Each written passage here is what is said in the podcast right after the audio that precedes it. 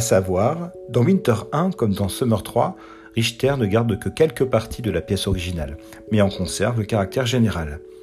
Winter 1 repose sur les mêmes techniques de recomposition que Summer 3, les répétitions, les collages et les effets de zoom. Le début est identique à Vivaldi, les 22 premières mesures. L'effet statique du froid, avec ses notes répétées sul ponticello, qui alterne avec les bourrasques de vent du violon solo.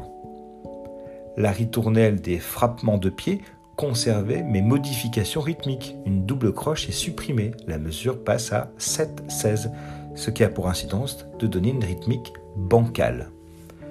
La répétition de la ritournelle de 8 mesures jusqu'à la fin de la pièce que nous entendrons 8 fois.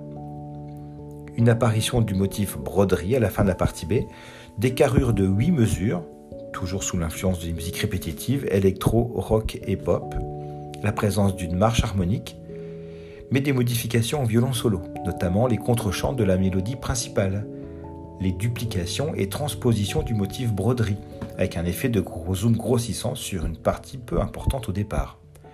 Une fin proche de l'original, les respirations et les soufflets ajoutés.